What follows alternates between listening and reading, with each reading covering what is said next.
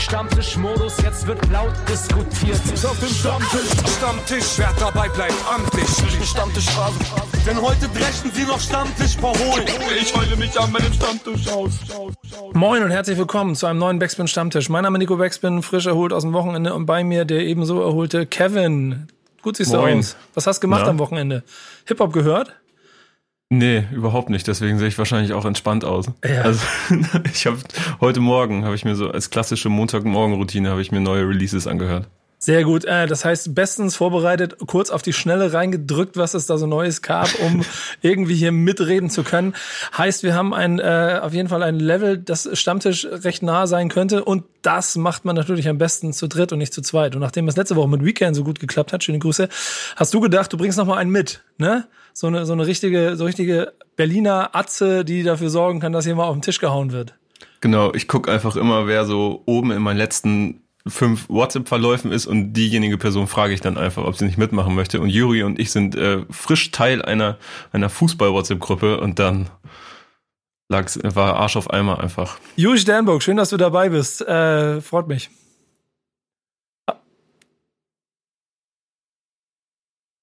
Ja, ich, da kommt eher eine Frage. Warum zur Hölle hast du noch eine Fußballgruppe, Kevin? Was ist da los? Was ist das für eine Fußballgruppe? Fängst du, fängst du an bei der, bei, bei Kreuzberg 009 äh, noch in der sechsten Herren anfangen, Fußball zu spielen? Oder? Ja, ich dachte, es reicht nicht, äh, in der Backspin Kickbase Gruppe auf die Schnauze zu bekommen. Deswegen äh, habe ich mich noch zu so einem Kicker-Management-Spiel überreden lassen. Ach, ernsthaft? einen Zehn und einen Zehner überwiesen, äh, den ich nie wiedersehen werde. Ja, genau. So- Solides unteres Tabellendrittel, da wo ich mich mit meinem Verein seit zehn und hoffentlich auch in den nächsten zehn Jahren aufhalten werde. Ja, so ungefähr. Ja, Aber ich glaube, okay. Juri hat ganz gut losgelegt, diesen Spieltag. Äh, ja, ja, ich habe, ähm, ich glaube, Platz drei bin ich jetzt. Ich habe leider total äh, versemmelt, dass Lazaro äh, dauerverletzt ist. Den habe ich drinne, aber ansonsten war alles ganz gut, glaube ich. Patrick Schick kam ein bisschen spät rein, aber ansonsten lief's. Ich meine, mit Kunja kann man einfach nichts falsch machen diese Saison. Wer Kunja hat, der steht oben. Ja, das, das hätte ich jetzt über Serge Gnabry gesagt. Bei mir war es die Fantasy League äh, NFL, die mh, auf jeden Fall richtig Spaß gemacht hat am Wochenende. Denn mein Team hat äh, gepunktet ohne Ende, obwohl ich nicht damit gerechnet hätte. Ähm, aber ähm, äh, Jo, die Leute sollten dich nicht aufgrund deiner Fußballexpertise kennen, oder? Ähm, jetzt ist so ein Punkt, Kannst du, das ist zwar immer unangenehm vielleicht, aber kannst du vielleicht ein kleines bisschen so von deiner Vita zusammenfassen, an welcher Stelle man auf jeden Fall schon äh, dir gehuldigt haben sollte für deine hervorragende Arbeit? Ich glaube, das kommt ganz drauf an, ähm, in welcher Bubble man sich so bewegt, weil ich da tatsächlich äh, so in sehr unterschiedlichen Welten äh, manchmal unterwegs bin. Äh, wenn wir jetzt mal in der ganzen Deutschrap-Szene so, dann habe ich ähm, 2014 angefangen für Noisy, also Weiß zu schreiben. Äh, habe in der Juice ähm, eine Kolumne gehabt, habe auch für die Taz und die Zeit ab und zu mal so Rap-Sachen geschrieben und äh, habe jetzt ein Buch rausgebracht, was mir neuerdings äh, etwas mehr Aufmerksamkeit in dieser Bubble bringt als zuvor. Gib uns ein klar, paar kleine Fakten zu dem Buch, weil das ist auch eine Brücke zur These nachher für uns. Ja, also das Buch ähm, heißt Das ist Germania. Das ist äh, angelehnt an die Funk- und äh, Hyperbowl-Serie auf YouTube, Germania, äh, in dem zu Beginn zumindest hauptsächlich migrantische Rapper und Rapperinnen, Schauspieler, Schauspielerinnen und so weiter ähm, über ihre Geschichte, also über ihre Migrationsgeschichte erzählen, ähm, über Heimat und Fremde, wie es auch im Buchtitel heißt. Und da kamen die auf mich zu, ähm, sowohl der Verlag wie auch äh, Hyperbowl, und hatten mir berichtet von der Idee, daraus ein Buch zu machen. Und jetzt stehen wir hier oder sitzen wir hier. Okay, an, angehender Bestseller-Autor also bei uns in der Runde und damit ähm, ja definitiv auch irgendwann, äh, wie du es ja schon gesagt hast, in anderen Bubbles unterwegs und damit weit genug entfernt, um über Deutschrap mit einem äh, äh, einem wachen Auge zu reden. Hast du Bock auf Rap? Es ist bei mir ein einziges Auf und Ab, ein einziges Hin und Her. Ich glaube, wie es uns allen so geht, bin ich in diesem, in diesem Konstrukt gefangen, Rap durchgehend kritisieren zu wollen. Und sobald irgendjemand anderes Rap kritisiert, äh, verteidige ich sofort. Ja? Also da kommt der Beißreflex, dann kommt dieses so, hey, Moment mal, äh, so aber bitte auch nicht. Es ist ein einziges Hin und Her. Ich war tatsächlich ähm, total lange jetzt schon draußen, so fast oder gefühlt seit zwei Jahren habe diesen Buchvertrag auch schon vor oh, fast zwei Jahren unterschrieben. Und jetzt ähm, wie Pauli in Sopranos immer sagt, so, sie haben mich wieder reingezogen.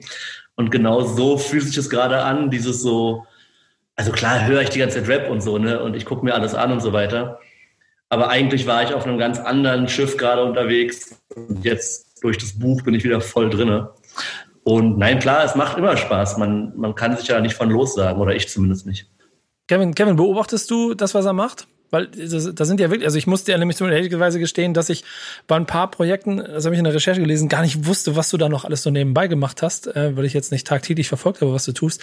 Und mich vor allem darüber gefreut habe, dass du an diesem Film mitgewirkt hast, äh, der, als ich nämlich während vier Blocks mit Kida Ramadan gearbeitet habe. Er, du gemerkt hast, wie er kopfseitig eigentlich schon weit weg war, weil er ja, er, er ist jetzt auch Regisseur. Er muss jetzt, er muss jetzt andere Dinge ja. machen, als mit mir über vier Blocks zu reden. Ja, das wollte ich eigentlich auch gerade gerade ansprechen, dass ich mich darauf sehr freue, als ich den Trailer gesehen habe und am Ende dann auch deinen Namen gesehen habe, Juri, in dem, in dem, äh, ja, was war das, Abspann des Trailers sozusagen, in den Credits, ähm, dass du das Drehbuch geschrieben hast von dem neuen Film von Kida Ramadan und äh, der Trailer hat mir sehr zugesagt und ich werde mich auf jeden Fall äh, auch ins Kino bewegen, dann äh, Ende September, Anfang Oktober, je nachdem, wann ich es schaffe, aber darauf freue ich mich auf jeden Fall schon. Ja, du musst es leider wirklich, ich muss da mal das so klar sagen, du musst es in der ersten Woche schaffen, weil naja, es ist halt so, auch wegen Corona und so weiter, wenn wir in der ersten Woche die Zahlen nicht kriegen, die die Kinobetreiber sich vorstellen, mhm. dann fliegen wir einfach knallhart raus. Oh, ist das Business jetzt so hart im Programm Kino oder wie? Ja.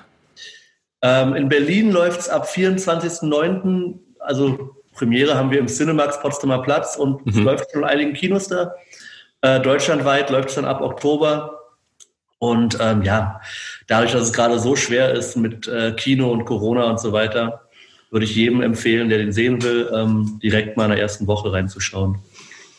Ja, auf jeden Fall, ich finde, ich finde, so wie ich das damals von Kita gehört habe, auf jeden Fall auch etwas, was sehr, sehr spannend ist. Ich habe den Trailer auch nur, nur gesehen, aber das Ganze wirkt sehr vielversprechend und damit auch vielseitig, was deine Person angeht. Damit bist du eigentlich auch prädestiniert, äh, bei allem mitzureden, was wir hier machen, denn es ist immer noch der Backspin Stammtisch und da geht es vor allen Dingen auch ein bisschen darum, äh, zu einem eine Meinung zu haben, ob man jetzt will oder nicht. Äh, und da wir das Feedback, der Community-Feedback von der letzten Woche leider nicht so zusammengekriegt haben, weil wir ein bisschen im Postingplan der Folge ein bisschen was versemmelt haben, musst du uns mal ein bisschen, vielleicht mal ein Kurzfeedback zur letzten These geben. Wir stellen jede Woche eine These auf, die muss so ein kleines bisschen dann verarbeitet werden. Letzte Woche hatten wir die These, äh, Klicks kaufen zerstört die Rap-Kultur. War so ein bisschen als Basis, was Savas da erzählt hat und ähm, also seine ausführlichen Tweets und damit dem, dem immer größer werden Drang quasi von Rap-Künstlern, alles nur noch nach Streams zu richten und nicht mehr nach Kultur. Ja, also ich glaube, das kann man jetzt ähm, ironisch betrachten oder ernsthaft. Wenn man es ironisch betrachtet, dann äh, trägt sowas natürlich dazu bei, dass wir ähm, Accounts wie Corona kriegen und all so eine Dinge und dass da so ein, so ein Hype und so eine Joke-Welt drum entsteht, ja, eine Meme-Kultur und so weiter, ist natürlich alles auch sehr funny. Ähm, auf der anderen Seite, also Klicks kaufen hin oder her, ich glaube, die Frage ist sogar ein bisschen weiter, so ist Spotify wirklich diese Möglichkeit, dass jeder das jetzt schafft, das nächste Radiosend, was läuft in der Playlist. Ist ja jetzt auch kein neues Thema, da habt ihr euch ja auch schon mehrmals irgendwie zu ausgetauscht. Ähm, insofern, ob jetzt Klicks kaufen an sich die Kultur zerstört, weiß ich nicht. Ich habe natürlich die Savage Tweets auch gesehen und da kann man ihm schon erstmal recht geben. Ein Drama sehe ich darin jetzt aber nicht. Ja, das Leben geht weiter. Aber ähm, zumal sich Deutschrap ja immer irgendwie so Wege und Mittel gesucht hat, um um irgendwo stattzufinden. Sei es jetzt mit äh, geschönten Zahlen oder eben nicht. So, und das wird ja auch, wenn dieses Thema Klicks irgendwann gegessen ist, so wird es auch einen nächsten Weg geben, um sich wieder irgendwo aufzutun.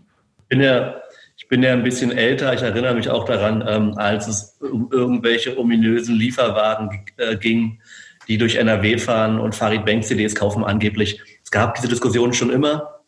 Ich glaube, das ist gar kein Rap-Problem, das ist einfach auch Musikindustrie. Ja, und es wäre auch langweilig, wenn es nicht so viele Mythen drumherum geben würde. Ähm, das, ja, da haben wir ein bisschen was zu diskutieren und dann haben wir was für unseren Stammtisch. Nichts ist aber älter als die These von der letzten Woche. Deswegen gibt es jetzt eine neue These der Woche. Ich stell mal eine These auf. Meine These ist, jeder Verse eine These, als wäre ich Mathe. Meine These, Rap ist gut für Seele und Körper. Kevin, Kevin, soll ich oder willst du? Leg mal los, Nico. Okay. Ähm, weil ich rede schon wieder so viel hier. Eigentlich sollst du ein bisschen mehr reden. Ähm, der, der, der, der Weg zu so einer These, der ist halt auch recht vielseitig. Und dann geht es so ein bisschen darum, sehen wir das Kleine, sehen wir bei einem Künstler irgendetwas, ist gerade irgendwo ein Aufschlag passiert. Ähm, äh, keine Ahnung, branchenseitig, über den man reden kann, oder so Tweets wie die von, von, von Savas. Und manchmal gibt es Themen, die sind einfach gesellschaftlich so groß, dass sie auf den ersten Blick vielleicht gar nicht so viel mit der Szene selber zu tun haben oder mit dem, was wir als Hip-Hop-Szene für uns wahrnehmen, aber im zweiten Blick gleich umso mehr. Und gerade das, was äh, Moria passiert ist, diese Art und Weise, wie Flüchtlingsdiskussionen äh, gerade auch in diesem Land geführt werden, hat uns so ein bisschen dazu gebracht, dass wir das Hip-Hop-seitig versucht haben, ein bisschen zu beleuchten. Und ich hole noch ein Stück weiter aus. Für mich war Hip-Hop immer als Kultur so Sprachrohr für Unterdrückte, für, für Randgruppen, für, für Benachteiligte, für jemanden, der eben nicht im Scheinwerferlicht steht, sondern daneben und gerne auf sich und sein Problem oder auf seine Thematik, auf seine Welt aufmerksam machen möchte. Und eigentlich ist das, was jetzt gerade passiert, äh, diese Flüchtlingspolitik, wie gemacht dafür, dass Deutschrap dort äh, Fokus auf das legt, was passiert. Genau aus den gleichen Gründen, weil es auch genug Künstler gibt, die ähm, vielleicht Ähnliches schon erlebt haben oder ihre Familien und damit auch klar betroffen sind von dem, was im Moment vielen äh, zigtausenden Menschen auf, in Moria passiert. Und deshalb, eigentlich habe ich schon ein bisschen These nachgeholt, aber ich, ich hau sie jetzt raus und dann seid ihr beide dran. Äh, These diese Woche, Deutschrap verliert seine Identität. Durch Moria? Ja, der Prinzip, also eigentlich durchhandeln generell in den letzten äh, Jahren, aber es ist ein aktueller Fakt, der, der diese These nur noch einmal bestätigt. Eher durch, eher durch Handeln an falschen Stellen, oder? Oder so Fokusverschiebung, würde ich mal sagen. Ja, gib deine, gib deine Meinung dazu, Kevin. Ähm, ja, also das ist ja generell eine Beobachtung, die wir nicht erst einmal so erwähnt und kritisiert haben, dass sich Rapper, die von, sagen wir mal so ganz grob von unten kommen, ähm, so lange gegen die gegen Eliten oder gegen äh, gewisse gesellschaftliche äh, Dinge aufbürden, bis bis sie selber Teil dieser dieser Kreise sind. Und dann vergessen sie häufig äh, ihre irgendwie ihre ihre Ideale. So hat man zumindest häufig den Eindruck. So und ähm, es ist quasi immer so lange gegen etwas zu sein, bis man Teil dieser Geschichte ist. Und ähm, natürlich würde es sich anbieten, dass man äh, da mehr darauf hinweist. Und es gibt ja auch immer wieder Künstler und Künstlerinnen, die auf äh, Missstände wie Moria hinweisen und das auch sehr deutlich. Ich erinnere mich da zum Beispiel an eine Spendenaktion vom BAZ, ähm, auch vor allen Dingen eine Gruppe, die ich dann nicht unbedingt verordnet hätte. Ähm, die ganze neue Berliner Generation, wenn man es so nennen möchte, so und wenn man sie mal über einen Kamm scheren möchte überhaupt, äh, es wird ja eher als unpolitisch wahrgenommen. Jetzt mal Rap-Kreation und äh, damit mit dieser Spendenaktion auch BRZ ausgenommen, aber ansonsten sind es dann doch eher immer die Künstler, von denen man das sowieso erwartet, habe ich den Eindruck, dass sie dazu etwas sagen, Stellung beziehen und dass sie ihre Fans äh, auf Missstände aufmerksam machen. Du hast das, hast das Gefühl, dass eben dort so ein bisschen Identität äh, der Kultur, also quasi dann auch damit, dass das Nutzen des Sprachrohrs auf Künstlerseite verloren geht?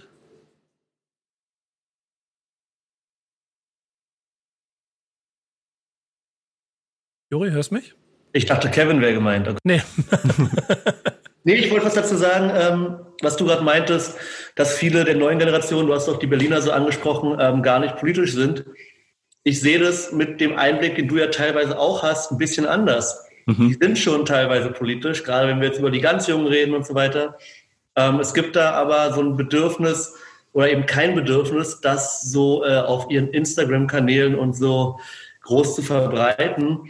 Ich glaube, bei Black Lives Matter hat man so gesehen, der gesellschaftliche Druck war so stark, dass dann doch viele Rapper eben, aber es wirkte immer so ein bisschen wie gezwungen. Es wirkte immer mhm. so, das müssen wir jetzt machen. Und dann am nächsten Tag ist auch gut ich finde es schon sehr verwunderlich, dass gerade bei so aktuellen Themen wie Polizeigewalt, die einfach wirklich endlich irgendwie auf die Karte müssen und gesellschaftlich breit diskutiert werden müssen, eine Musikrichtung, wo ich glaube ich nicht einen einzigen Musiker kenne, der Polizeigewalt noch nicht thematisiert hat, ähm, sich da so still zu verhält, da so wenig die Klappe aufmacht, finde ich schon sehr erstaunlich. Auf der anderen Seite bin ich halt auch so, ich würde mich schon echt in einer sehr linken bis linksradikalen Bubble verorten. Ich kann mir so einen Rap aber kaum geben, unter anderem. Also ich höre kaum politischen Rap, weil ich einfach, äh, passt da bei mir oft nicht zusammen. Das ist auch musikalisch oft eine Frage so.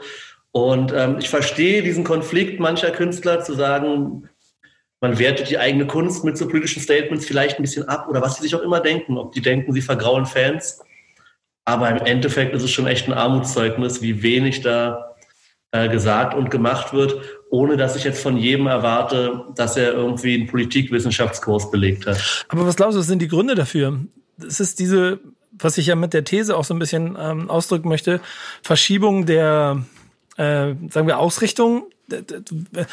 Künstler, Künstler in, in, in, in der Hip-Hop-Generation vor 20 Jahren hatten ihre Definition darüber, dass sie besser sein wollten als die Vorgänger oder sich über Skills und Inhalte und damit auch mit einem gewissen naiven Bild vielleicht einer Kultur ähm, äh, in den Vordergrund heben wollten. Logischerweise ist 20 Jahre später ist als Business gelebt und dementsprechend der Fokus auch ein anderer.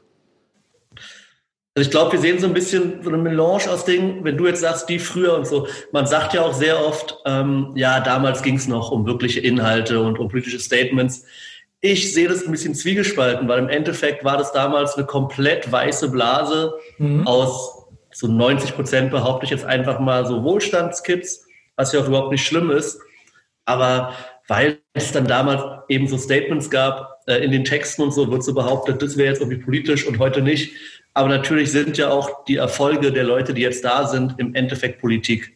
Also im Endeffekt ist ja jemand, der jetzt im Fernsehen, auf Spotify, auf YouTube, wo auch immer groß stattfindet, der ist ja auch ein Vorbild für andere. Der zeigt ja auch ähm, eine Repräsentanz und so weiter und so fort. Also ich tue mir da sehr schwer mit diesem so, früher war das alles besser und heute macht da keiner mehr was, weil im Endeffekt ist ihre bloße Anwesenheit ja auch ein Statement. Ja, mhm. ich, ist ja auch ich, ein ganz zentrales Thema von ja. dem Buch, ne, von Germania. Ja, genau. Es, es geht mir auch gar nicht darum, dass nicht falsch verstehen. Das ist, ist auch immer leicht sofort äh, die, die Klischeekeule, nur weil ich einen grauen Bart habe, dass ich immer sagen will, früher war alles besser. ganz, ganz im Gegenteil. Es ist halt nur aber ein Bewusstsein, dass in der Vergangenheit äh, sich äh, führende Künstler einer Szene äh, formiert haben, um politische Statements zu setzen und führende Künstler heute einer, einer Szene das halt nicht tun. Genau aus den Gründen, die du halt beschrieben hast. Es gibt überall, also es gab schon immer politische Künstler, es gab auch immer Statements dazu, die na, natürlich heute durch Social Media ein bisschen stärker sind. Und ich merke genau wie du, dass es da sehr viel Bewegung gibt. Alleine schon auch in der Tatsache, wie in allen anderen gesellschaftlichen Themen, es viel mehr Bewegung und viel mehr ähm, auch Kritik gibt, die ange, angebracht wird so, so eine Künstlerin wie, wie, wie Nura, die an, an jeder Stelle quasi ihren Finger in die Wunde legt und oder quasi laut aufschreit jedes Mal, wenn irgendwas nicht in Ordnung ist. Ähm, das ist zweifelsohne unheimlich wichtig. Ich habe aber das Gefühl, dass die, äh, dass die Speerspitzen, dass die die Reichweite eben nicht so nutzen, wie sie es vielleicht nutzen sollten. Ja, nee, sehe ich, äh, sehe ich total ähnlich. Glaube tatsächlich, dass es größtenteils einfach Business-Entscheidungen sind.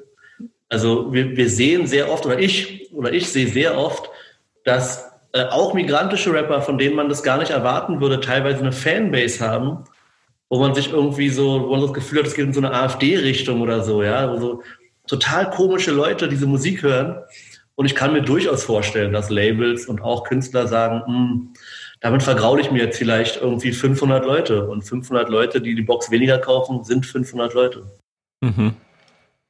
Das stimmt. Aber es gibt natürlich auch durchaus subtile Art und Weisen, um, um Statements zu setzen. Also ich denke da gerade an, an Haftbefehl, der die Opfer aus Hanau äh, bei einer seiner Videopremieren vorangestellt hat. So und quasi unkommentiert einfach nur deren Konterfei und äh, das Hashtag Remember Their Names gezeigt hat.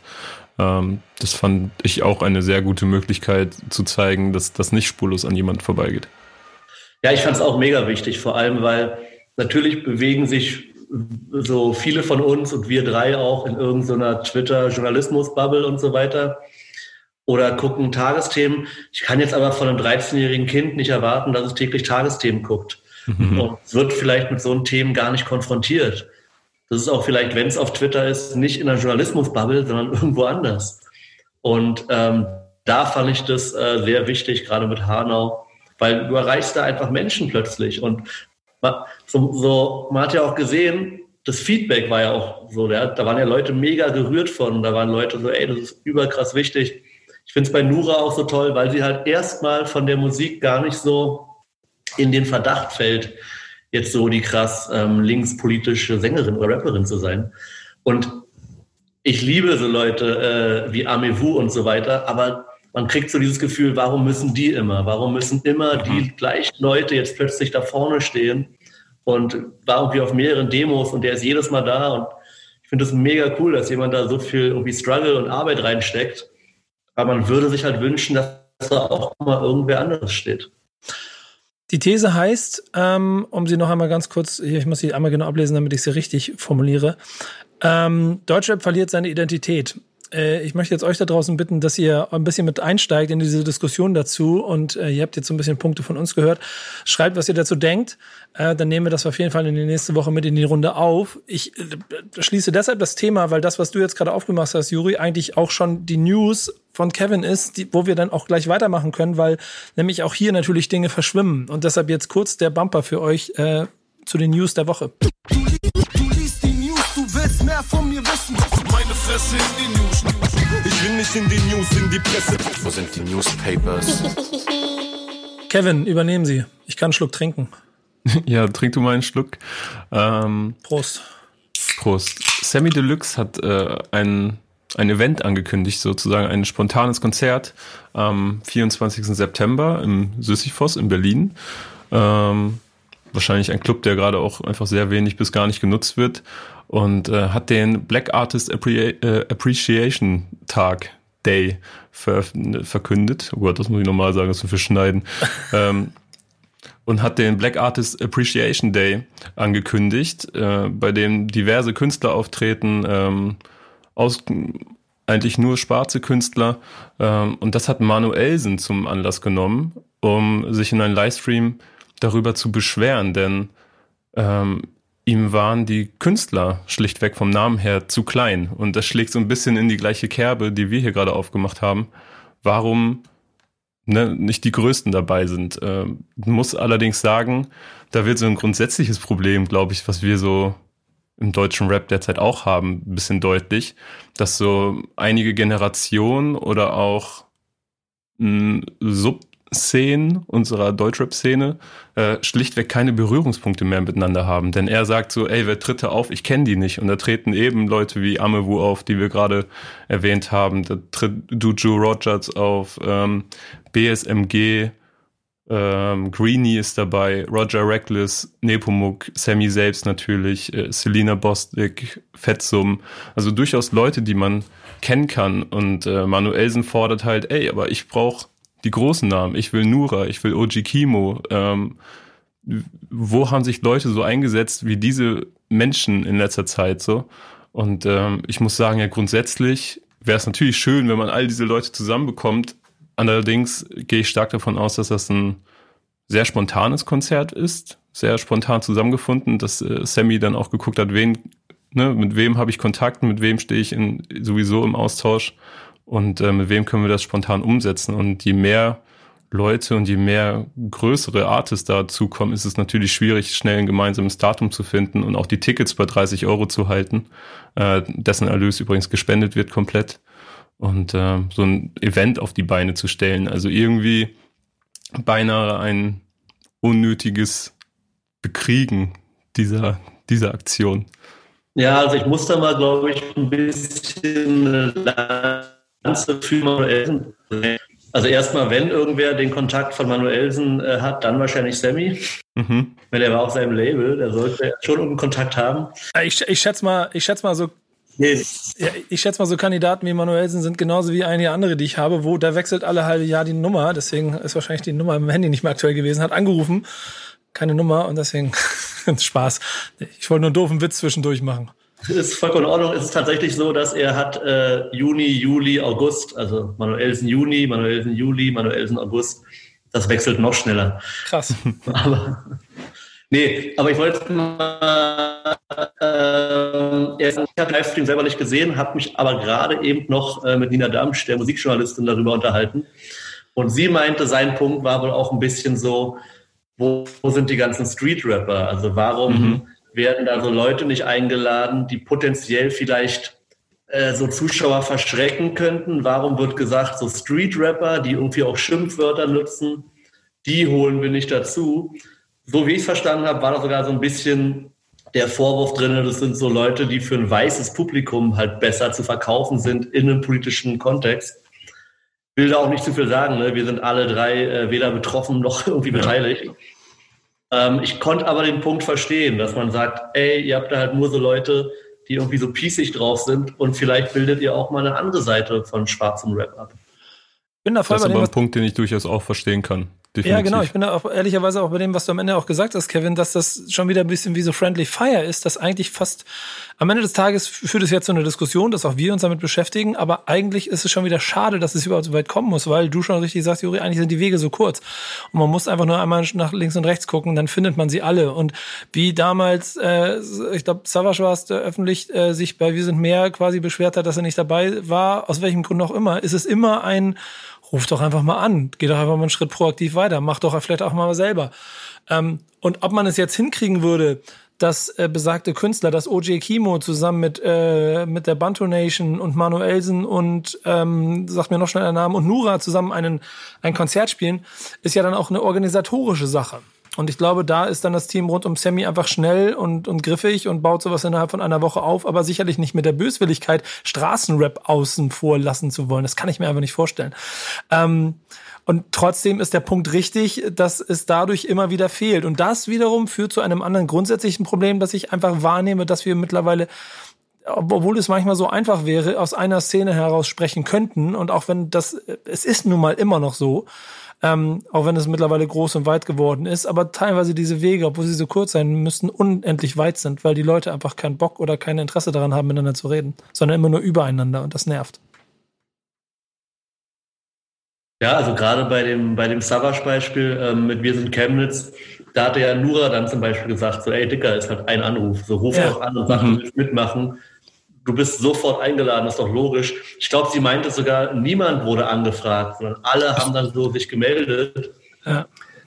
Ist immer schwer, wenn man selber nicht beteiligt ist, aber ich verstehe den Punkt schon und ich glaube, dass auch Leute wie ein Jalil oder wer auch immer bei so einem Thema einfach sagen würden, ja, na klar, machen wir mit. Ja, ich glaube auch, wenn man sich dann, ich glaube auch Nura hat sich damals einfach so per Tweet selbst angemeldet, so hat gesagt, so, ey, ich mache auch mit. Und dann war das Ding so geritzt. Und äh, ich glaube auch, wenn man dann einfach so sagen würde, ey, ich würde auch mitmachen, dass, dass da gleich eine andere Dynamik zustande kommen kann. Ich glaube auch nicht, dass da jemand Nein sagen würde. Und, und das Interessante daran ist immer so ein kleines bisschen, dass es genau wie bei dem Thema, wie auch dem davor, eigentlich so einfach für alle wäre, einmal mehr ein politisches Statement zu setzen, ohne jetzt vielleicht auch von vornherein Gefahr zu laufen, seine eigene äh, Gefolgschaft äh, zu verletzen oder, oder vielleicht sollte einem das auch vollkommen egal sein, weil es für die eigenen Werte und vor allen Dingen vielleicht auch für das ganz Persönliche steht. Denn der Aufruf von Manuelsen ist ja natürlich hauptsächlich dadurch getragen, dass er selber betroffen ist, selber hier ein Thema sieht, das er besprochen sehen möchte und das ja auch gar nicht in Frage stellt, sondern nur sagt, wenn, dann mach's aus seinen Augen richtig und nicht so halb.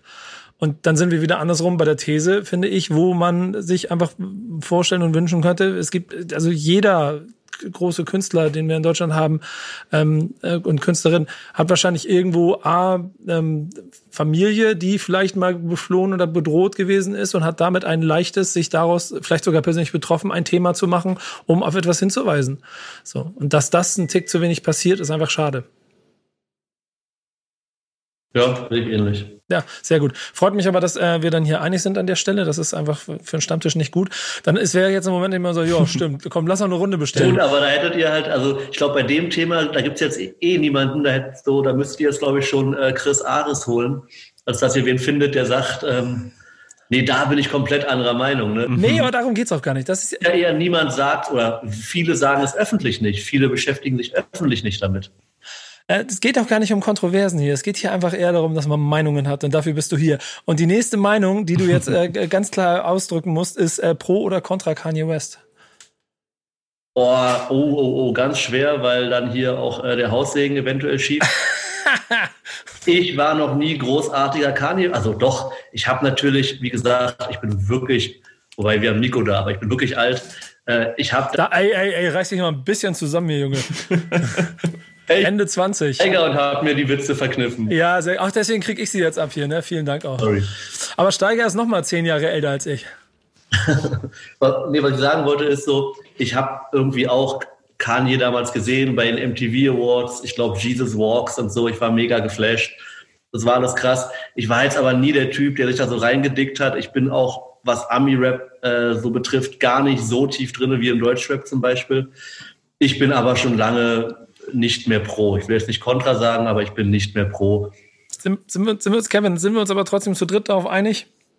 So Stammtischphrasenmäßig, dass der Junge schon eine Menge für Rap im äh, Ganzen getan hat und damit für den kulturellen Impact der letzten 10, 15 Jahre gegenstimmen? Ja, das, das kann man, glaube ich, so einstimmig beschließen. Ich muss aber auch sagen, dass ich so von äh, also ich habe nämlich all das, was Juri da gerade beschrieben hat, habe ich so quasi durchgemacht. Ich habe so Kanye für mich entdeckt mit Through the Wire damals und dann äh, mich mit dem Typen befasst und fand alles unfassbar so und habe dann und in den letzten Jahren fing dann alles an so langsam zu zu bröckeln so mit ja durch diverse Gründe so ne für die er auch häufig nichts kann einfach und ähm, aber bin gespannt wie es weitergeht. Auf jeden Fall ist es schade für ihn auch für mich dass das alles so ähm, anfängt, äh, ja, traurig zu werden auch.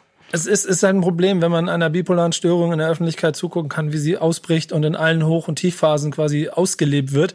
Aber ähm, was jetzt, ich glaube, es war am Wochenende oder so passiert ist, ist dann ja wieder der aus der Asche erstiegene Kanye West, der für die äh, für die Gerechtigkeit kämpfen möchte. Ich weiß nicht, ob ihr das mitgekriegt habt, aber er hat ja mal kurzerhand einfach seine kompletten äh, Verträge mit Universal geleakt, weil dieser seit äh, jetzt, glaube ich, schon zwei Jahren währende Kampf gegen das böse Major-Industrie-Monster ähm, um seine Rechte. Ich glaube, es geht da wirklich dann am Ende eher um die Verlagsrechte an seiner Musik, aber so, weil er immer von seinen, von seinen, äh, ich glaube, Demos redet oder sowas alles. Von seinen Mastern. Von mal seinen Mastern, genau. Ähm, aber er will, er will quasi die Verträge bekämpfen äh, und äh, damit auch für seine Brüder ähm, Verträge quasi besser und fairer machen. Hat dann gleich wieder seinen Bruder äh, Jay-Z mit ins Boot geholt, obwohl ich mir im Moment nicht so ganz sicher bin, wie der auch bei seinen Aktivitäten gerade darüber denkt, wenn Kanye in seiner Verfassung ihn als Bruder mit Maga Cap auf dem äh, Kopf ähm,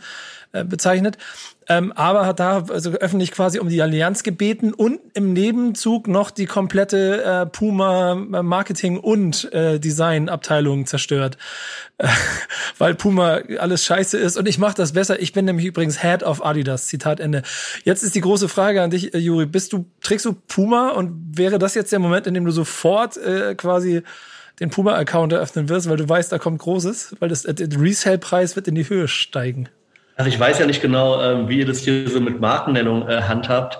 Ich bin dann aber tatsächlich so ein Nike-Kind einfach. Äh, ja. weder Puma noch Adidas. Ich finde die Yeezys grauen, irgendwie grauenhaft hässlich. Ich bin da Nike-mäßig geprägt, Air Max und so weiter. Ja, aber hast du schon auch also verstanden oder also gut, designtechnisch ich auch nicht, aber von dem, was er insgesamt gemacht hat, dass der Typ ja, wenn er solche Sachen macht, offensichtlich auch so hinbekommt, dass die ganze Welt auf einmal auf etwas durchdreht. Total. Und ich habe auch jetzt ähm, beim letzten Album gemerkt, dass es mich eher visuell begeistert hat teilweise. Ja, also die ja. Videos da auf seiner Ranch und so weiter. Visuell mhm. war das unfassbar. Musikalisch ist es einfach nicht mehr so meins. Ähm, dass der Typ ein absolutes Allround-Genie ist, die Frage stellt sich ja nicht. Aber auch dieser so immer selber rausfinden zu müssen, so was ist jetzt ähm, irgendwie Getrolle und was ist bipolare Störung und was meint er ernst und wo ist es ein Joke und wo weiß er es selber nicht, ist mir auf Dauer zu anstrengend. Ja, definitiv. Ja, Kevin, Kevin, hast du die Verträge? Auch. Aber für Kevin, hast du die Verträge äh, runtergeladen und studiert oder ein, einem befreundeten Anwalt geschickt? Nee, und ich muss auch sagen, ich weiß nicht, ob das, ob das dafür spricht, dass ich meinen Job schlecht mache, aber ich habe das alles mitbekommen und ich, mir war es so egal. Mir war es so egal, diese Verträge, ich wollte da nicht mal reingucken. So, ich habe ich hab seine Unterschrift auf diesen Verträgen gesehen, die fand ich lustig, weil die aussieht, als hätte so ein Sechsjähriger so seinen Namen geschrieben. Mhm. Ähm, aber ansonsten habe ich mich da echt nicht großartig mit befasst. Ich habe mich mit den Tweets befasst und geguckt, so was ist sein Punkt. Aber die Verträge habe ich mir jetzt nicht so durchgeleuchtet und mir angeguckt, was er verdient im Jahr und so weiter, weil mir geht's ja ganz genauso wie Juri. Ich kann das nicht mehr unterscheiden. Was ist jetzt seine Meinung? Was ist Getrolle? Was ist seine bipolare Störung? Ähm, ich kann das einfach nicht unterscheiden und weiß nicht, was so, wie ernst ihm das jetzt auch ist, diese Diskussion. So kann ich nicht beurteilen. Also meine größte irgendwie Gefühlsregung in Bezug auf dieses Thema war tatsächlich, als ich so ein Meme gesehen habe, ähm, wo Arafat Abu Chaka so sehr schnell irgendwo langläuft und dann stand nur so Papa Ari auf dem Weg zu, ähm, zu Kanye West, um seine Verträge zu regeln. Das war so der größte Moment für mich. Viel mehr habe ich mich da nicht mit beschäftigt. Ja, es gibt, es gibt noch ein Ja, paar das habe Tweets. ich auch gesehen. Ich habe ein paar Tweet, Tweets, die ich, die ich sehr überragend fand. In der 385 hat geantwortet, you have Schmodder contract. Come to 385e and uh, thank us later. Finde ich sehr gut. Also richtig, stimmt. Den habe ich sogar geteilt, der war noch besser. Und KIZ hat gesagt, we will send it to you. Also der Vertrag von KIZ wird jetzt auch geprüft, was ich persönlich sehr gut finde. Ähm, äh, inklusive We Pay Bills on Time, hat Chelo, haben Chelo und Abdi noch erzählt. Ähm, ab, aber so oder so ist ja das, das eigentliche Thema daran, und wenn man dann versucht, wieder aufs Ernste runterzubrechen, dass die Leute ja sagen, ja, irgendwie hat er ja recht. Ne? Ähm, Logic hat zum Beispiel darauf hingewiesen, dass Lil Wayne ja bis heute noch um seine Verträge kämpft und offensichtlich als Künstler mh, ge, ge, also wirklich gegeißelt ist durch Vertragsvereinbarungen. Jetzt wissen wir alle, ne? Juri, du bist ja auch nicht mehr der Jüngste. Du hast auch schon Verträge unterschrieben in deinem Leben und du weißt, äh, das ist bindend. Äh, das heißt, du musst dich an das halten und solltest es vorher gelesen haben. Das gilt im Zweifel für jeden, äh, der Verträge unterschreibt. Trotzdem scheint es da ja ein grundsätzliches Problem zu geben in der Verbindung zwischen US-Rap-Künstlern und den Verträgen zum Major, ohne dass ich da jetzt tief drin stecke. Aber es gab ja auch schon mal, wenn ich mich ganz irre, vor einer Weile mit Taylor Swift so eine ähnliche Thematik, oder? Dass sie, glaube ich, Verträge veröffentlicht hat und so weiter. Ähm, ich bin da nicht so ganz tief drin, aber ich habe mitbekommen, ich glaube, Keisha, da gab es ja auch diese Probleme teilweise und so. Also es scheint ein Dauerthema zu sein und man kennt es ja auch selber, dass man irgendwie dann von Künstlern hört, die nach einem Jahr dann merken, ey, ich habe mir da voll den Quatsch so aufschwatzen lassen. Natürlich ist das immer da ein Thema, wo Big Business und Kapitalismus und Geld verdienen und so ähm, halt stattfinden. Aber hast du Verträge, die du rüberschicken musst, damit die mal geprüft werden? Ich habe Verträge, aus denen ich mich äh, mit dubiosen Mitteln äh, äh, rausholen musste, tatsächlich. Tatsache. Oh, hast du, hast du auch Rücken quasi dir besorgt, der dich rausholt? Nicht so, leider nicht so. Ich hatte einen Vertrag damals nach meinem ersten Theaterstück und habe das einfach so blind unterschrieben und da stand drinne, dass jedes nächste Theaterstück ähm, wieder diesem Verlag gehört. Ja, das ist auch ein Vertrags, das ist vertragswidrig. Ja, wahrscheinlich. Ich habe es dann aber so geregelt nach einem Tipp aus dem Freundeskreis, dass ich einfach ein Stück geschrieben habe, was niemand veröffentlichen kann in zwei Tagen. Mhm. Also einfach so ein Mumpitz zusammengeschrieben. Und bin fröhlich zum Verlag und meinte, hier ist mein neues Stück. Und dann meinten die, ja, das veröffentlichen wir nicht. Und dann meinte ich, tja, dann äh, bin ich halt raus. Einfach Ja. den Frank Ocean gemacht. Ja, gut. So wie, äh, so wie ja auch Sentino manchmal seine Sachen regelt. Einfach Ja. irgendwas schicken, was niemand veröffentlicht. Das, das hat ja, das hat ja Frank Ocean einfach genauso gemacht, weil er noch ein, äh, er musste noch ein Album abgeben und hat dann dieses, äh, dieses, diesen Endlos-Stream bei Apple veröffentlicht. Habt ihr das mitbekommen damals?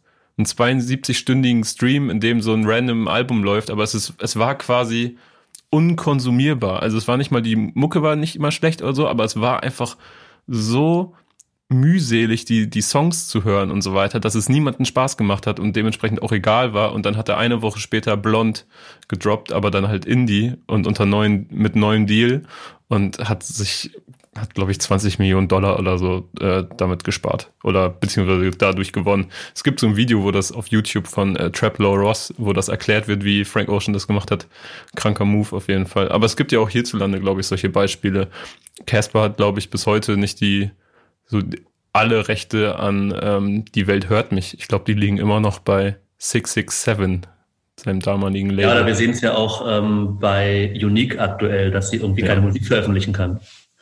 Ähm, wäre dann jetzt in der letzten äh, Phase dieser News an euch da draußen auch äh, die bitte Vorschläge. Ähm, er ist ja offensichtlich sehr aktiv auf Twitter. Wenn ihr Ideen habt, welche Verträge man Kanye West jetzt mal zur Prüfung schicken sollte, äh, sagt Bescheid. Vielleicht gibt's auch noch vergangene Dinge. Centino ist ein sehr gutes Beispiel. Ich glaube auch Unique wäre zur Prüfung ähm, auf jeden Fall fällig. Ich habe keine Ahnung, wie diese Knebelverträge im Bunker alle ausgesehen haben, die Steiger damals vergeben hat. Vielleicht gibt's da noch etwas, was geklärt werden muss oder so. Wir finden das alles auf jeden Fall raus.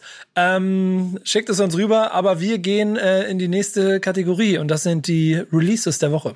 Voller Tatendrang und plane das Release. Warte, das Release ab. Bro, ich hab kurz das Release geplant. Bei mir läuft so sehr, das nächste Release mit R&B. Und normalerweise ähm, wäre es jetzt ja auch ganz schön, wenn du ein Release dabei hast, aber Juri, da du jetzt aber ja quasi von uns auch nicht richtig introduced wurdest, sagen wir, wie es ist, bist ja immer nur reingewunken worden, komm mal auf ein, komm mal auf ein Kaltgetränk vorbei und setz dich mal an den Stammtisch, haben wir beide einen Song mitgebracht, über den wir reden. Und vielleicht, ich weiß nicht, ob du sie gehört hast, diese kommen alle aus der aktuellen Release-Woche. Meiner ist von Taimo. Ähm, Hamburger, ähm, quasi Zögling von 8.4, so würde ich es beschreiben. Und ich finde ein wahnsinnig talentierter Typ. Ähm, recht charismatisch das Auftreten, wer ihn noch nicht wahrgenommen hat. Also die meisten werden ihn jetzt schon irgendwo mitgeschnitten haben, auch aus unzähligen 8.4-Releases. Und der ist gerade Single für Single dabei, ein sehr interessantes Album rauszuhauen, finde ich, weil es recht vielseitig ist, äh, mal ein bisschen härter, selbst wenn es mal ein bisschen softer wird, wird es nicht gleich cheesy, also es ist nicht das Gefühl von einmal der, der härteste und dann ist es nur die eine, sondern es hat alles so einen sehr konstanten Film, den er da fährt. Und der wird hier halt auf dem Song, keine Ahnung wohin, so im 90s West Coast Roller äh, Coaster, nee, ist nicht Coaster, aber so, ähm, wie heißen denn diese Wagen, die immer hüpfen? Da. Ja, genau. Ach so. Ähm, oh Gott, jetzt. Ja, genau. Ja, Jungs, ihr seid, ihr seid, boah. Aber ihr wisst, was ich meine da draußen. Also auf jeden Fall da so in Stil und ich, ja, Lowrider, Ja. genau. So ein Roller, Lowrider-Stil. So, aber so geil offensichtlich irgendwo durch ein Schrebergartengebiet im Hamburger Umland, vielleicht sogar innen drin. Und das macht das ganze Video noch ein bisschen lustiger, weil die selbst die selbst die Drohnenfahrten gehen immer nur so einen halben Schritt hoch und dann siehst du ein bisschen Kleinkärten und dann ist auch wieder runter. Und das ist immer die gleiche Kreuzung, an der sie feiern. Aber ich mag dieses äh, Low-Budget-haftige von dem Typen, an, von dem ich echt viel halte. Also ich bin echt gespannt, was da passiert. Und die Nummer fand ich gut. Hast du die gehört? Nee, ich habe die leider nicht gehört. Der Name sagt mir was, aber ähm, nee, kenne ich nicht. Ja. Kevin, Ja. du hast du den hast du den Song hören können? Du bist ja glaube ich auch auf eine auf ein Zitat gestoßen, ne? Ich, ich fand, äh, ja genau, ich habe den Song gehört, auch so in Vorbereitung auf, auf unser Gespräch hier. Ähm, ne, wie gesagt, montags, ich habe die Releases nachgehört, äh, nachgehört.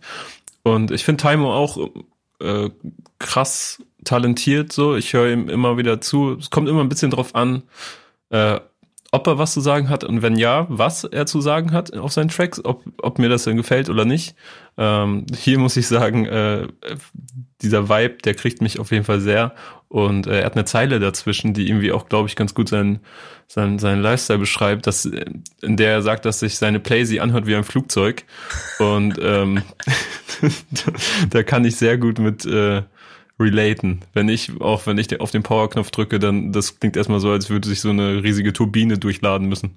Ja, die alte Ich äh, fühle die Line sogar, ohne jemals eine Konsole besessen zu haben.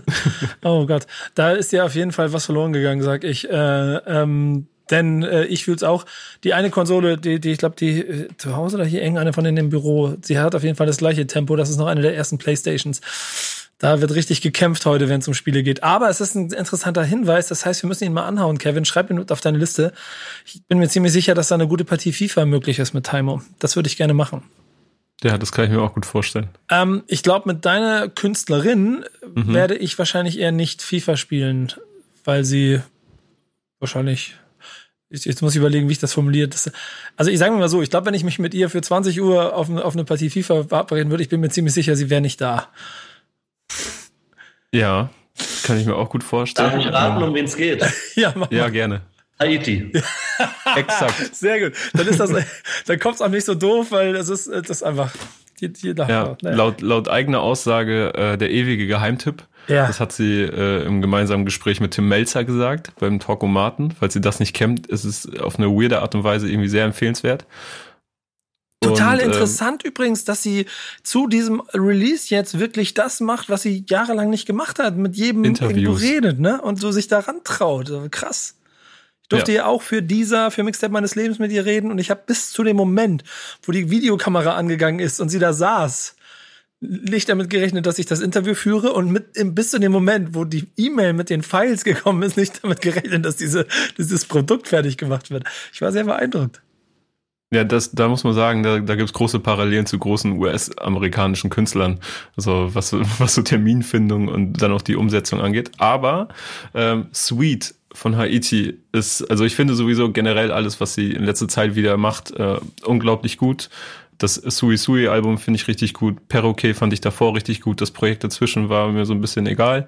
Äh, aber diesen Track jetzt schon wieder, der auch gar kein Teil mehr von äh, letzten Album ist, sondern schon wieder eine neue Single, gefällt mir richtig, richtig gut. Ähm, und es freut mich, dass sie da irgendwie sich gerade so ja nicht ausprobiert, das hat sie schon immer, aber dass sie jetzt einfach durchzieht gerade. Und das ist äh, ich weiß nicht, ob das an ihrer neuen Labelheimat liegt, ob die Leute ihr wieder mehr Push geben und sich vernünftig äh, um sie kümmern und äh, Bock haben, sie zu arbeiten und sowas, ne? Und das zu machen, weil es gehört ja alles mit dazu 2020. So, äh, auf jeden Fall ist da eine neue Energie am Start, die mir sehr gut gefällt. Dieses nur noch ein Soloalbum ankündigen und dann nur noch Singles machen, klingt übrigens auch nach Vertragssachen. Ähm, aber Juri, deine 5% oder dein Statement zu Haiti wäre für diese Runde jetzt noch schön? Äh, sehe ich eigentlich genau wie Kevin. Ich finde die neuen Sachen mega gut. Fand damals die ersten Tapes mega gut, hatte auch zwischendrin so ein Gefühl. Also zum Beispiel, ich bin sowohl Riesenfan von ihr als auch Riesenfan natürlich von Beselsien und Farhad. Fand dieses Projekt aber dann so drei Leute, die eher dekonstruieren, war mir dann zu viel. Ne? Es war dann so, war mir zu arty oder keine Ahnung, ob man das so beschreiben muss. Also ich liebe die alle drei, musikalisch finde ich die unfassbar. Aber zwischendurch war ich schon so, hm, was kommt denn da jetzt noch? Die neuen Sachen mega gut, die neue Single mega gut, das Album richtig stark. Also ich freue mich da auch sehr. Ja, definitiv. Ich habe auch hier wieder Liebe äh, fürs Video gehabt ähm, das irgendwie so auch in so einer herrlichen Low-Budget-Variante irgendwo rund um die ähm, Kühlbrandbrücke hier im Süden von Hamburg, die die A7 und die A1, die beiden Autobahnen miteinander verbindet. Ähm, also sehr viel Ästhetik auch drin. Da, da, da hat sie schon, da haben wir schon echt ein Gefühl für. Also sie ja bestimmt mit sehr, sehr viel Input, äh, wie sie sich inszenieren möchte. Das ist schon stark. Und ich freue mich, was ihr beschreibt, also bin ich dann auch, sind wir auch alle einer Meinung, auch wahnsinnig darüber, dass sie sich offensichtlich dann auch immer mehr findet und immer mehr, vielleicht dadurch, dass sie vielleicht auch jetzt einen Wohlfühlpunkt hat, auch noch immer stärker wird. Das kann eigentlich alles nur noch nach oben gehen. Gut. Nee, ich war auch wirklich erstaunt, ähm, muss ich sagen. Mir war schon klar, dass sie eher so ein Feuilleton-Liebling ist und so weiter. Aber ich muss gestehen, dass ich letztens mal aus irgendeinem Grund mir dann so die äh, Klickzahlen mal gegeben habe. Und dann fand ich es dann doch eine krasse Enttäuschung, weil dann bin ich so, ey, mhm. da muss halt mehr kommen. Und es liegt auch nicht an ihr und es liegt nicht an fehlender Promo sondern das ist echt nicht verständlich, warum da teilweise auf unfassbaren Songs so wenig ähm, Aufmerksamkeit liegt. Es wäre wieder eine Frage der Verhältnismäßigkeit zu anderen Songs, ob eventuell nachgeholfen wurde oder nicht. Aber das ist ein anderes Thema und eine andere These. Ähm, dafür haben wir jetzt aber keine Zeit mehr, denn wir haben noch eine Rubrik und die ist wichtig. Jetzt kommen die Hausaufgaben. Warum gibt es Hausaufgaben? Hausaufgaben. Wenn du Hausaufgaben machst, kriegst du die Boxen laut. Hausaufgaben. Meine Hausaufgabe muss dann irgendwelche deutschen Spasten machen. Die Hausaufgaben diese Woche haben wir von Weekend bekommen und ähm, Kevin, ich fange mal an, weil äh, gerade meine Hausaufgabe, die ich bekommen habe, die äh, von 2018 war, ähm, auch mit einer sehr äh, bewegenden Geschichte zu tun hat, die ich in den jüngeren Jahren erlebt habe. Ähm, es geht um Sam, es geht um den Song Da, wo du herkommst und eine sehr, sehr gute Nummer, wie ich finde. Ähm, ich denke mal, da, da, da könnt ihr gleich noch was dazu sagen, aber ich will kurz ein bisschen ausholen. Ist von der Avision EP, die ähm, 2018 im Oktober gekommen ist. Und in dem Zeitraum bin ich auf Einladung äh, von Tidal nach äh, New York geflogen zu so einem Event. Mit dabei waren Marvin Game und Sam zusammen mit, ich glaube, noch jemand war dabei und ähm, Marina, äh, die, die Promoterin.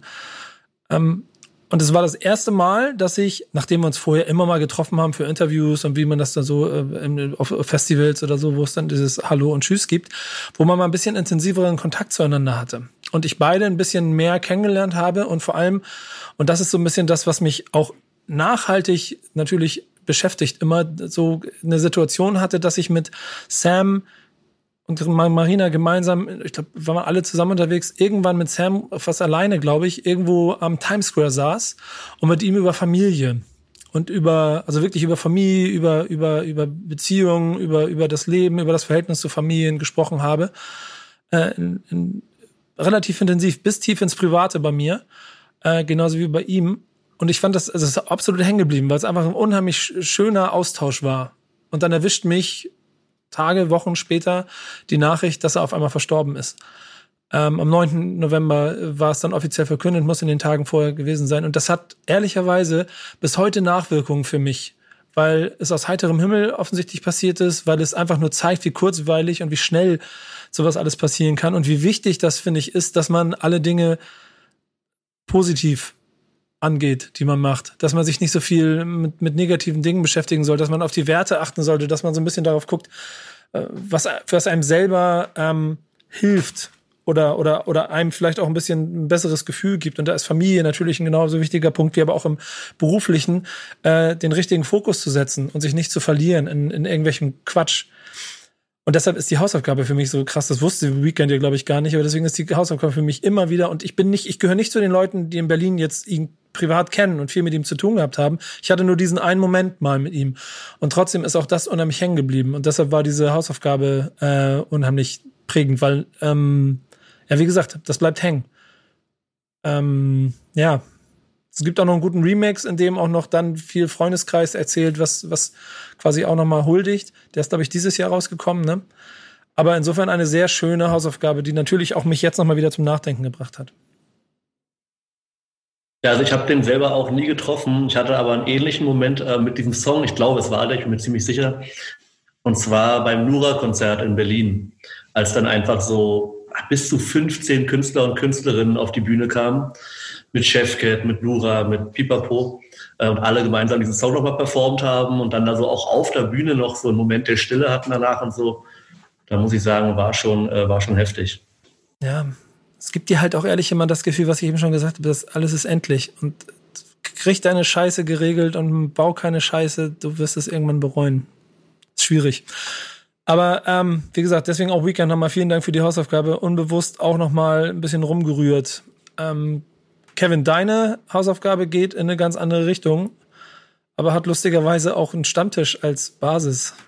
Ja, es ist natürlich ein ganz anderes Thema. Ähm, und hat, ja, hat den Stammtisch oder hat einen Stammtisch als Basis, ähm, nämlich äh, das Rapper-Kollektiv namens Stammtisch, ähm, das es seit 1998 gab, gibt. Ich, ich tippe mal darauf, dass es nicht mehr aktiv ist, diese, dieses Bündnis, ähm, welches aus äh, DJ Amir, Rano, Lars Unlimited, ähm, SD bzw. S-Diddy, aber auch MC Spontan ähm, bestand. Und äh, um den soll es auch hier gehen, beziehungsweise um MC Spontan und SD, die ähm, ja, oh Gott, ich glaube, es war 2003, ähm, den Track Finishing Move rausgebracht hat, einen Diss-Track an Reptile. Und den kann man tatsächlich online einfach nur in einer einzigen Version hören und auch sehen. Und äh, das ist ein, ein Live-Auftritt äh, bei einem Mix Raw Deluxe Konzert, glaube ich. Und ähm, so dementsprechend ist auch die, die Qualität. Also man versteht leider nicht alle Zeilen, aber viel kann man verstehen. Ähm, was ich verstehe, ist, dass er ein sehr, sehr guter Rapper ist. Ähm, der Battle-Track ist halt so damals so, naja, wie halt so Rap 2003 war. Ne? Also da wird Rap Tyler auf Wack Rhymer, größter Biter gereimt. Ähm, es ist, es ist ein bisschen wie, wie das Warm-up zum Urteil. Und ähm, so kann man das, glaube ich, auch einordnen. So, warum MC spontan für Weekend so wichtig war und ist, ist, glaube ich, äh, der, der Hard Fact, dass er aus Gelsenkirchen kommt. So genauso ja. wie Weekend und dementsprechend wahrscheinlich äh, seine Jugend sehr geprägt hat also Real Talk, so oft wie wir in unseren Backspin WhatsApp-Gruppen mit Zino äh, darüber diskutieren, warum jetzt dieser Berliner Rapper, den er da gerade wieder erwähnt hat, für ihn äh, hervorragend und für uns nicht ist, ist es hier, glaube ich, genauso der lokale äh, Fokus, der so jemand wie spontan als Gelsenkirchner um die Jahrtausendwende zu einem sehr starken äh, Fokus gemacht hat. Aber äh, Juri, hast du, hast du Sponti noch auf dem, auf dem Schirm gehabt oder hast du? Ich muss ganz ehrlich sagen, dass ab dem Moment, wo Kevin Reptile gesagt hat, einfach immer nur Bas Sultan vor mir gesehen hat, äh, vor mir gesehen habe, wie er erklärt, warum Reptile ein Hu-Sohn ist. Dieses legendäre Video, jeder, der es nicht kennt, bitte mal Reptile Bas Sultan googeln. Ich konnte einfach an nicht mehr denken. Und nee, ich kenne den tatsächlich nicht. Also klar, Lars und so sagt mir was, aber Stammtisch äh, sagt mir jetzt gar nichts. Ich habe das, jetzt auch gar nicht so krass auf dem Schirm gehabt, ehrlich gesagt. So, für mich hörte sich das alles so angehört, als wäre das so der Gelsenkirchener Patrick mit Absicht. Ja, lass, lass, lass mal Papa ein bisschen erzählen hier. Denn Stammtisch ist ja schon auf jeden Fall damals ähm, in, und dieses Rapper-Kollektiv ist ja vor allem geprägt dadurch, dass es alles Jungs waren, die sich gegenseitig in Technik, Flow und in Rapper-Ethik äh, quasi übertreffen wollten. Und mit Lars Unlimited haben wir bis heute ja noch jemanden aus diesem Kollektiv, der bis heute noch genau diese Fahne äh, äh, an seinem Rucksack befestigt äh, durch die Gegend dreht und mit Stolz auch nach vorne trägt, was er jetzt, finde ich, auch wieder auf einem sehr guten Album gemacht hat. Und genau in diese gleiche Rubrik gehört er auch spontan. Ähm, der, äh, der, der Song, den du da, den du da hören durftest, äh, ist ähm, auf dem Greatest Hits Album, das er gemacht hat, als Outro. Auch das, wer es hat, kann es hören. Wer nicht, der kriegt es halt nirgendwo, weil es auch nirgendwo in Streamingdiensten sitzt. Das heißt, es war ein wirklicher Hidden Track, den er da gekriegt hat. Und die Tatsache, dass Reptile ständig immer überall auf den Kopf kriegt, ist halt auch absurd. Ne? Ähm, apropos äh, absurd, habt ihr natürlich davon mitbekommen, dass äh, ich glaube, was war, ich habe so ein Video gesehen, Memo Rap Check, ahnt ihr, hier aktuell, ne? Mhm. Ja, ja. Dass der von Reptile nach New York eingeladen war und das da ein Video gemacht hat? Habt ihr, habt ihr das auf dem Schirm? Es gab doch auch irgendwie so Gerüchte, dass Reptile jetzt mit Bushido anbandelt und Bushido nach New York eingeladen hat und da gibt's auch so irgendwie ein Foto aus einem Studio und so weiter. Ja, es gibt ein Foto. Also die waren tatsächlich da im Studio. Reptile arbeitet wohl auch irgendwie in den USA für Plattenfirmen, beziehungsweise verbindet, glaube ich, Ami mit deutschen Acts. Es ist so ein bisschen mysteriös und ich glaube, da war auch mal mehr geplant mit Reptile und Bushido. Aber vielleicht wurde sich das dann doch noch ähm, anders überlegt, spontan. Spontan, sehr gut. ähm, also dass das arme Reptile hier abkriegt, ist, ist dann äh, die Wahl von, von Weekend gewesen. So oder so, aber ein Song, der, wie du schon sagst, in der Version, in der man sie da gehört hat, eigentlich unhörbar ist, wenn man ihn nicht selber Katastrophe. Wenn man ihn selber fühlt und sich selber drin gesteckt hat. Insofern schöne Grüße, Weekend. Ich weiß, wie du da gesessen hast und diesen Song gefeiert hast. Das in dieser Version Kevin als Hausaufgabe zu geben, das ist hart. Äh, deswegen, äh, die Messlatte ist jetzt nicht so hoch. Äh, schöne Grüße nochmal äh, an dich, Juri. Aber welche Hausaufgaben kriegen wir von dir mit auf unsere Reise? Ah, also ich habe, ähm, Moment, warte, ich muss mich kurz, damit den Titel nicht, das müssen wir eventuell cutten, ich muss kurz, ich will die Titel nicht falsch sagen, Aha. weil es gibt, ich erkläre gleich, Moment. Jetzt wird hier eh wild rumgelaufen und die Dielen knarzen. Ähm, so, okay. Welche Hausaufgaben hast du für uns mitgebracht? Also ich habe ähm, für Kevin habe ich Money Mark mit Berlin Crime.